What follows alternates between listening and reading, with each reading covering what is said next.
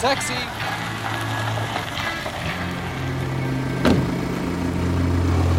Bienvenidos al Taxi de Democracia Abierta, la sección en español y en portugués de Open Democracy.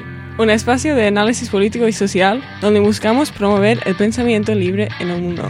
Yo soy Ana y me acompaña Daniel y juntos vamos a comenzar este viaje. Espera, Ana, estamos en cuarentena, no podemos viajar en taxi hoy. Oh, es cierto. Pues juntos vamos a comenzar esta videoconferencia. ¿Mejor? Más o menos. En medio del contexto de incertidumbre en el que estamos viviendo, debido a la pandemia del coronavirus alrededor del mundo y el choque cultural y económico que está teniendo en la mayoría de los países del mundo, aquí en el taxi queremos resaltar otras áreas de suma importancia que también están siendo impactadas por la pandemia global. Nuestro proyecto del taxi surgió a finales del año pasado con la idea de brindar un espacio de análisis de temas que marcaron el contexto en el que fueron escritos cada episodio y en el cual fueron grabados también. Poco nos podíamos imaginar que a la hora de publicar nuestro trabajo saldría el tema del coronavirus y cambiaría nuestro contexto social y político de tal manera que de momento hablar de cambio climático, migración y otros temas parecía estar simplemente fuera de contexto. Para poder seguir adelante con el proyecto del taxi, hemos decidido grabar este episodio para contextualizar nuestro proyecto dentro de las circunstancias de coronavirus que se están viviendo alrededor del mundo. En los episodios del taxi que estaremos publicando en el futuro, tocaremos temas como cambio climático, migración, derechos humanos y comercio internacional. Y aunque estos se sitúan en un contexto global muy diferente al actual, la relevancia de cada uno de estos temas es aún más cuando nos enfrentamos a un futuro incierto en todo el mundo. Por lo cual, en este episodio, nuestro objetivo es enmarcar la importancia de cada uno de los temas que vamos a tratar en los próximos episodios dentro del contexto de la pandemia de coronavirus y el efecto de este brote en cada uno de los temas. Así que vamos a empezar directamente con esto. ¿eh? Sí, la crisis del coronavirus por una parte, ha puesto en relieve el gran impacto que tiene la actividad humana en el cambio climático durante los tiempos de cuarentena y confinamiento. Hemos visto imágenes de los cielos azules en China y de las Himalayas vistas desde la India por la primera vez en décadas. Según la organización Carbon Brief, algunos estimados iniciales indican que la crisis de COVID-19 podrían reducir las emisiones de carbono en 1.600 toneladas métricas. Esto representa un 4% de las emisiones de 2019. Y claro, aunque estos estimados aún son inciertos y especulativos, debido a la disminución en demanda energética, la reducción del tráfico aéreo y terrestre, y la reducción significativa de actividad económica pudieran resultar en la reducción anual de emisiones más grande de la historia y muchos profesionales aún están muy escépticos de celebrar esta reducción porque todavía falta. Sí, aunque este parece una tremenda noticia, algunos expertos han declarado que la reducción anual debe ser de más de 6% por el resto de la década. Además, si esta crisis se comporta como otros en el pasado, podríamos ver una rápida recuperación que pudiera limitar esta reducción anual. Otro punto que cabe destacar de nuestro episodio sobre el cambio climático es el efecto del virus en la cooperación internacional. Cuando grabamos el episodio se estaba llevando a cabo el COP25 en Madrid. Eh, era lo que estaba pasando en el momento este COP25 culminó con un estancamiento en las negociaciones porque estaban tratando de negociar metas un poco más ambiciosas en la reducción de las emisiones y no lograron nada, inclusive al estar más tiempo del que habían programado tratando de negociar. Luego de finalizadas las negociaciones, se dejaron las decisiones más importantes para que fueran tomadas en la próxima conferencia del COP26, que será en Escocia. Ahora bien, ya esta conferencia ha sido pospuesta. ¿Por qué? Por el coronavirus. Y las voces escépticas al cambio climático lo que buscan es a quién echar la culpa del virus y con las medidas que deben tomar para frenar el contagio, como las medidas de confinamiento, los cierres de las fronteras, las prohibiciones de viaje y otras medidas para estimular la economía, Esto se aleja cada vez más de la posibilidad de seguir alcanzando acuerdos que ayuden a combatir el cambio climático. Sí, por último, con relación al cambio climático, los efectos económicos que ha traído el coronavirus ha traído un resurgir de la fauna y la flora en los países desarrollados, que son una consecuencia directa de la humanidad liberando los espacios.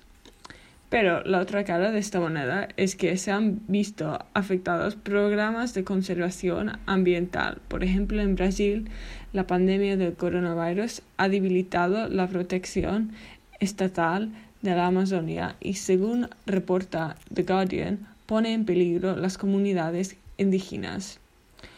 Con menos operaciones de monitoreo y menos agentes de la ley vigilando las operaciones mineras y de explotación forestal, mientras los indígenas, que son los principales defensores de estos territorios, tienen que retirarse al confinamiento para evitar el brote, deja los territorios vulnerables a la explotación y la minería ilegal. Entonces, la pandemia que estamos viviendo representa una amenaza muy seria a diferentes aspectos de la lucha contra el cambio climático. En este contexto, tomamos el episodio que hemos dedicado al cambio climático y analizamos las implicaciones de las narrativas populistas, la desigualdad y la pobreza y las limitaciones de la acción internacional. Así, reconocemos que este contexto de pandemia global hace que el tema del cambio climático sea igualmente relevante, incrementado por el brote del virus.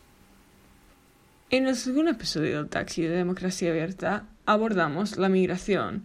En esta entrega del programa planteamos cómo se crea una crisis migratoria, la migración interna y la respuesta internacional a la migración.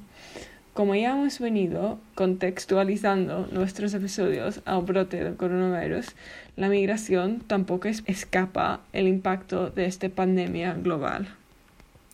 El Foro Económico Mundial ha reportado que la crisis del coronavirus amenaza directamente a los 272 millones de migrantes a nivel mundial y a la mayoría de los 67 millones de refugiados y personas desplazadas internamente. Adicional, los campos de migrantes donde viven estas poblaciones hacen prácticamente imposible poder seguir las recomendaciones de distanciamiento social que han probado ser cruciales para manejar los brotes del virus. A esto le sumas las pésimas condiciones de salud y de acceso a recursos médicos en estos campamentos y te encuentras con un peligro inminente y la posibilidad de que suceda una desgracia. Estas poblaciones se ven vulneradas también al enfrentarse a estados de emergencia y prohibiciones de movilidad, como ha documentado The Guardian con relación a los migrantes centroamericanos en camino a los Estados Unidos que se han quedado varados en El Salvador, Guatemala, Honduras y México.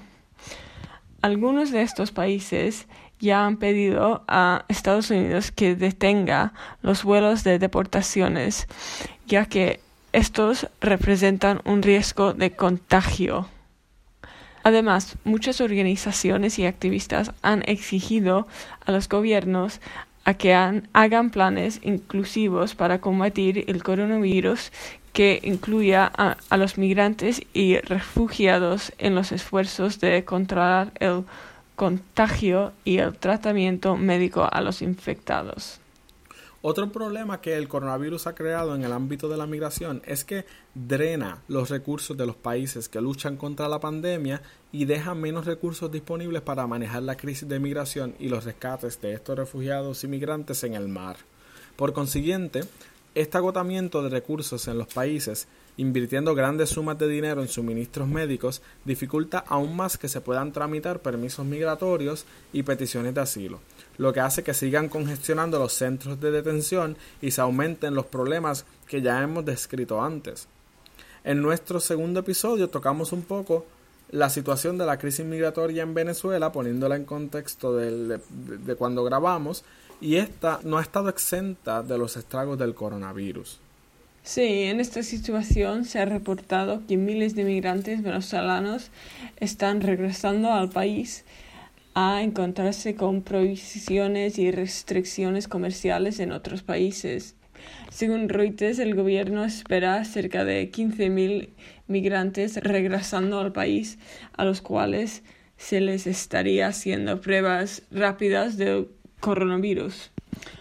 Múltiples organizaciones han denunciado las precarias condiciones en las que el gobierno ha mantenido a estos migrantes que están regresando y aclaran que esto pondrá una presión significativa en el sistema de salud del país, que ya está muy debilitado de por sí, con escasez de medicamentos, agua y personal médico. Así que, desde la crisis migratoria en Venezuela y Centroamérica y la crisis de los refugiados en el Mediterráneo, el coronavirus ha puesto una amenaza muy grande a la migración internacional y por eso sigue siendo relevante que toquemos el tema en nuestro segundo episodio del taxi. Ahora bien, en el tercer episodio del taxi hablamos de las protestas en América Latina y las implicaciones que éstas han tenido en los derechos humanos. Estas protestas dominaron las noticias de 2019 y continuaron hasta marzo de este año por lo que fueron muy relevantes para las discusiones en el podcast. Pero, ¿el coronavirus ha cambiado la dirección de estas protestas? Mm, y ahora, ¿las medidas de confinamiento están poniendo en cuestión los derechos humanos en América Latina? Bueno, en todo el mundo el coronavirus ha forzado la suspensión de las protestas. Se han metido órdenes de quedarse en casa en la mayoría de parte del mundo. Y así ha sido el caso en Chile. Las reuniones grandes han sido prohibidas. Esto ha obligado a los activistas a cambiar sus métodos. En Chile la gente protesta desde sus casas, golpeando ollas desde los balcones, decorando sus ventanas y balcones y participando en el ciberactivismo. Y participando en el ciberactivismo. Y también en Brasil, la falta de respuesta de Bolsonaro al COVID-19 ha dado lugar a que los brasileños participen en protestas de balcón. Claro, y leí un comentario de unos contactos en Facebook que decían quedarse en casa no significa quedarse callado, así que eh, el hecho de que no puedan salir de casa no necesariamente significa que hay que quedarse callado en frente a las reclamos que se estaban haciendo antes de la pandemia. También el coronavirus ha cambiado lo que se había alcanzado en protestas de América Latina previas. En Chile, por ejemplo, el referéndum sobre la constitución ya fue aplazado y la respuesta del coronavirus también ha tenido impacto en los derechos humanos. Aunque el brote requiere reacciones fuertes y rápidas por parte del gobierno, esto ha resultado en algunas decisiones mm, discutibles. Por ejemplo, frente a la migración, ya ha generado un debate sobre las leyes de emergencia frente a los derechos humanos de los ciudadanos.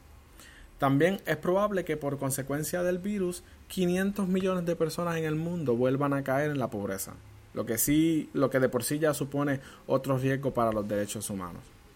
Eh, también, por ejemplo, en el debate de los derechos humanos, algo que ha estado en el centro ha sido uno de los reclamos, por ejemplo, del ex precandidato demócrata a la presidencia de los Estados Unidos, Bernie Sanders, que estaba reclamando que en Estados Unidos se debía reconocer como un derecho humano el derecho universal al cuidado médico, al universal health care, lo que, lo que él estaba reclamando. Y, y, esto en el centro de la discusión de los derechos humanos era una parte esencial de su campaña. Y ahora lo estamos viendo como el hecho de que no ha sido reconocido en los Estados Unidos ha creado un problema de salud pública. Pero, por ejemplo, en cuanto a las medidas que se han puesto, la introducción de estas medidas de emergencia a menudo se quedan a largo plazo. Esto lo podemos ver muy evidente en la ley patriota que introdujo los Estados Unidos después de los ataques del 11 de septiembre, que se suponía que era una medida temporal, pero hasta el día de hoy sigue vigente, casi 20 años después. Y esto ha puesto en entredicho todas estas medidas que han puesto los gobiernos en contextos democráticos para frenar el contagio y su legitimidad en cuanto a los derechos humanos y los derechos constitucionales y de los ciudadanos. En Puerto Rico, por ejemplo, ha habido controversia sobre el contenido de una de, la orden ejecutiva que ha prohibido la movilidad de los ciudadanos y ha, y ha ordenado el cierre de los comercios y todas estas cosas y ha puesto en controversia un poco el poder que tiene el gobierno de tomar estas decisiones y hasta dónde pueden ellos intervenir en nombre del contagio. Y pues el problema es que todas estas cosas se hacen a nombre del contagio, pero el contagio va a acabar, el coronavirus va a terminar, ¿no? Claro. Este, va, va, a llegar un momento en que, en que la situación va a mermar, pero los derechos humanos, los derechos constitucionales y los derechos de las personas los derechos civiles y políticos, eso continúa ahí y va a estar ahí para las próximas generaciones. Entonces, si hoy dejamos que se vulneren y que cambien y que el gobierno exceda su capacidad de intervenir, de momento, ¿qué impide que en otro momento otro gobierno con menos valores democráticos se invente una crisis para entonces invocar poderes que no le corresponden? Y ha sido de verdad una lucha muy importante que se está dando en cuanto a la respuesta del coronavirus.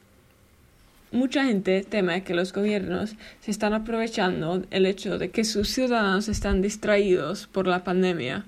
Por ejemplo, en Honduras es posible que el presidente use la crisis para esconder sus vínculos con el tráfico de drogas. En Colombia, un aumento en el número de activistas asesinados, mientras que la violenta represión de los disturbios en las cárceles han dejado 23 personas muertas.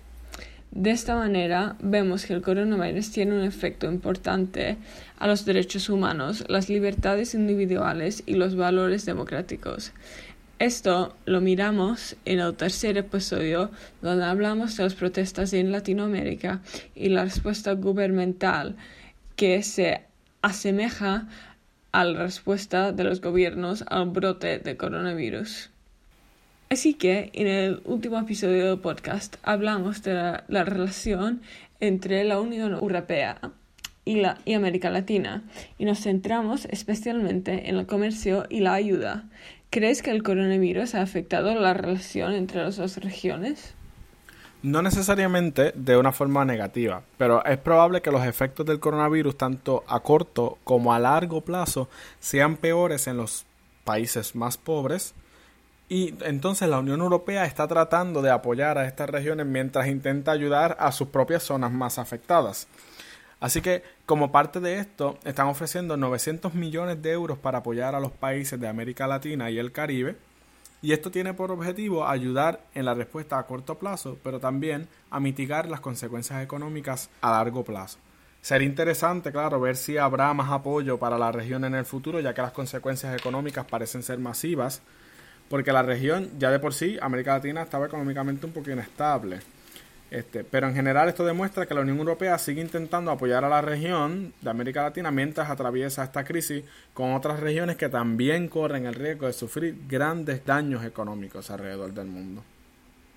Sí, también es importante decir que Cuba también ha enviado médicos para ayudar a los países de Europa que han sido gravemente afectados por el coronavirus, en Italia, por ejemplo. Entonces es un trato que va en ambas direcciones. El coronavirus ha causado una fuerte caída en el comercio. La Organización Mundial del Comercio ha estimado que el comercio mundial se reducirá entre 13 y 32% este año. Esto inevitablemente significa que habrá menos comercio entre Europa y América Latina. Sin embargo, cuando la economía empiece a mejorar, es probable que el comercio vuelva a niveles similares. Pero la disminución de actividad económica en América Latina tendrá el desempleo parece probable que aumente un 10% y los que viven en pobreza podrían aumentar en 35 millones. Es poco probable que el coronavirus haga que la relación entre la Unión Europea y América Latina cambie a largo plazo, pero el daño económico de la reducción del comercio no solo con la Unión Europea, sino con todo el mundo será muy dañino. Así que definitivamente cuando vemos en el contexto de nuestro cuarto episodio en el cual hablamos de la relación entre la Unión Europea y América Latina, el problema de la pandemia, del coronavirus, y igual hace que esta relación sea relevante en los esfuerzos de recuperación, en el comercio y en todo lo que tiene que ver en la cooperación. Con esto, yo creo, Ana, hemos logrado el objetivo de este episodio, que es contextualizar. Claro. Poner en contexto los episodios que ya han de salir en las próximas semanas al contexto actual que estamos viviendo, que es muy diferente al cual... Sí, que ha cambiado mucho. Ha cambiado mucho en cuanto a lo cuando habíamos escrito los episodios, cuando los habíamos grabado y los editamos y todo y los preparamos para la publicación. De momento, de la, de la noche a la mañana sale, sale, el coronavirus y pues nuestro proyecto de momento se sentía un poco fuera de contexto. Entonces entendemos que estos cuatro temas son igualmente relevantes a la discusión actual y que el coronavirus nos debe hacer mirarlos más de cerca, estas dinámicas internacionales. Y el coronavirus aumenta lo que es como lo que ya estaba mal, lo, lo empeora y lo que estaba bien lo debilita. Así que eh, nos pone en una posición en la cual eh, todo lo que ya nosotros veníamos hablando desde finales del año pasado con este proyecto eh, que estábamos trabajando del podcast y del programa, de momento, de momento aumenta en relevancia cuando nos ubicamos en el contexto del coronavirus. Finalmente, los episodios que van a escuchar luego van a ir por la línea del cambio climático, la migración, los derechos humanos y el comercio internacional y vamos a ver cómo eh, la pobreza y el discurso populista y la desigualdad afecta el manejo del cambio climático, cómo se crea la crisis migratoria, la respuesta internacional, los derechos humanos en el contexto de unas protestas muy puntuales y muy importantes en la historia de Latinoamérica y, el sistema interamericano de derechos humanos, cómo se interviene. Y en el, en el cuarto episodio hablamos del comercio internacional, en cual tenemos a la profesora Andrea Bianculi del eh, Instituto de Barcelona para Estudios Internacionales, en el cual eh, ella nos ayuda un poco a entender en qué contexto se da la aprobación del Tratado de Comercio entre, el Tratado de Libre Comercio entre el Mercosur y la Unión Europea, lo cual es muy relevante en, la, en, el, en el proceso de la dinámica entre estas dos regiones. Así que el, coronavirus sirve para mirar de cerca estos temas y no necesariamente para descartarlos. Y es muy importante que sepamos que, y, tenemos la esperanza de que esta situación del brote y del coronavirus y la pandemia van a pasar, va a, va a terminar en algún momento, ¿no? los contagios irán reduciendo, se mejorarán las, las, las defensas, los sistemas inmunológicos y esto va a pasar. Pero estos problemas sociales que nos aquejan, sociales y políticos y culturales, de los que estamos hablando, van a seguir ahí. Y vamos a seguir teniendo que lidiar con ellos. Así que eh, como, como, parte de nuestro proyecto en el Taxi en Democracia Abierta queremos eh, traer esto a la discusión y con este episodio que pudiéramos considerarlo como un, un episodio preestreno que tenemos que hacer aquí desde la cuarentena, pues lo que queremos es lograr alcanzar lograr contextualizar esos temas que pudieran parecer fuera de contexto en el contexto del coronavirus, pero nos damos cuenta que no es así, que siguen siendo igual de relevantes. Exacto. Entonces, sigue nuestra página web y redes sociales para escuchar los nuevos episodios del podcast. Déjanos saber lo que piensas de cualquier forma en que podamos mejorar y esperamos que les haya gustado el primer episodio del podcast de Democracia Abierta. Además, algún tema que quieran sugerir para, futuros episodios, eh, también son bienvenidos y que podamos construir una comunidad de análisis a través de nuestro programa. Así que gracias por viajar con nosotros en el taxi en confinamiento de Democracia Abierta. Ana confinada en el Reino Unido y yo estoy confinado en Puerto Rico. Esperamos eh, que puedan compartir con nosotros en, el, en los próximos episodios del Taxi. Síganos en Facebook, Twitter, Instagram y YouTube. Y bueno, ya se enterarán cuál es el próximo destino del taxi en Democracia Abierta. Así que no se pierdan los próximos episodios.